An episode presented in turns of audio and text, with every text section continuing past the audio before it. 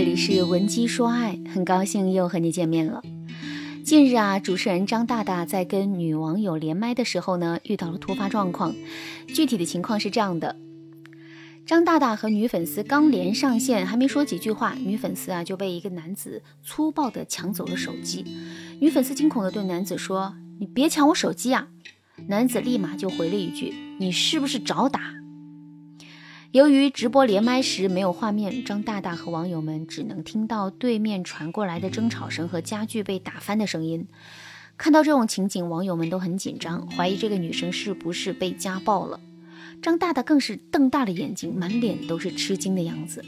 随后呢，他更是让工作人员不停地连麦刚才的女粉丝，还提议在必要的时候报警。还好他在后面确认女粉丝的安全。这件事情发生之后，很多网友啊都在评论区留言说家暴实在是太可怕了。确实啊，直播间里有这么多网友，大家一起见证家暴的时候，都会感到毛骨悚然。更不用说一个弱女子在封闭的家里独自面对家暴时的恐惧了。女人在面对家暴的时候，该如何来保护自己呢？说实话，在家暴的情景中，女人能够对自己进行的保护是微乎其微的。首先啊，女人的力气普遍要比男人小，在面对一个膀大腰圆的男人的时候，我们肯定是毫无招架之力的。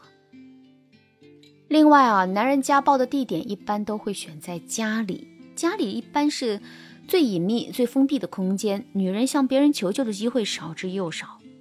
最后。街坊邻居都是有一种陈旧的观念，那就是清官难断家务事。所以，即使他们听到了女人的呼救，知道了男人家暴的事实，一般也会选择不管不顾，除非事情真的闹得特别大。所以啊，我们与其天天去考虑如何在男人家暴时保护好自己，不如好好想一想，如何在最开始的时候选对男人，避免自己之后会遇到家暴。那么，在恋爱的阶段啊，我们怎么才能把有家暴倾向的男人筛选出来呢？下面我来给大家分享三个实用的方法。如果你想在这个基础上学到更多的识别方法，也可以添加微信文姬零五五，文姬的全拼零五五来获取专业的指导。第一点，看男人的情绪是否难以自控。在讲解这一点之前，我先来给大家讲个小故事啊。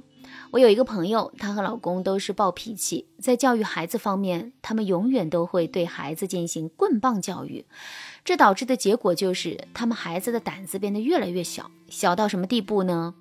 一个男孩七八岁了还怕黑，晚上都不敢一个人去卫生间。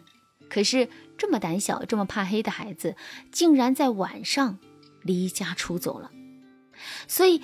我这位朋友是在离小区一公里以外的一个偏僻角落里找到孩子的。那为什么孩子会离家出走呢？原来当天晚上，我这位朋友因为孩子的考试成绩，把孩子痛批了一顿。可能当时说的话太狠了，孩子一时没有想开，就离家出走了。可是，一个那么胆小的孩子，平时连自己一个人去卫生间都不敢，他是怎么敢大晚上跑到小区一公里外的角落里待着的呢？其实啊，这归根到底是因为两个字：情绪。人的情绪啊，是一件很奇怪的东西。情绪一上来，所有的恐惧都会靠边站。有的时候，我们会在情绪的作用下突破自己；但在更多的时候，我们只会在情绪的作用下走向极端。就比如，我们经常会在网上看到类似于这样的新闻：武汉四十岁妈妈辅导七岁孩子作业，情绪失控。砍伤孩子后自缢身亡。江西一个女子跟男友吵架，在高速公路上被撞飞身亡。妻子想吃火锅被拒，一气之下跳车身亡。作为一个正常人，我们肯定都会觉得这些悲剧的发生啊是完全没有必要的。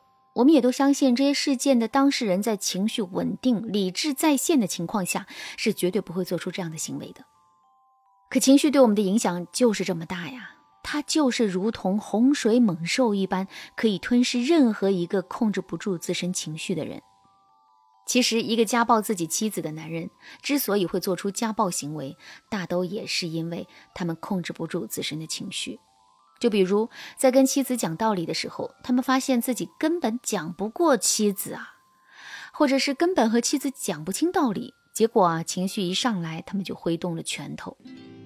再比如，刚开始的时候，男人还是挺有耐心的，在跟妻子讲道理，可刚讲几句，他们的耐心就透支了，然后立刻就变得暴怒了起来。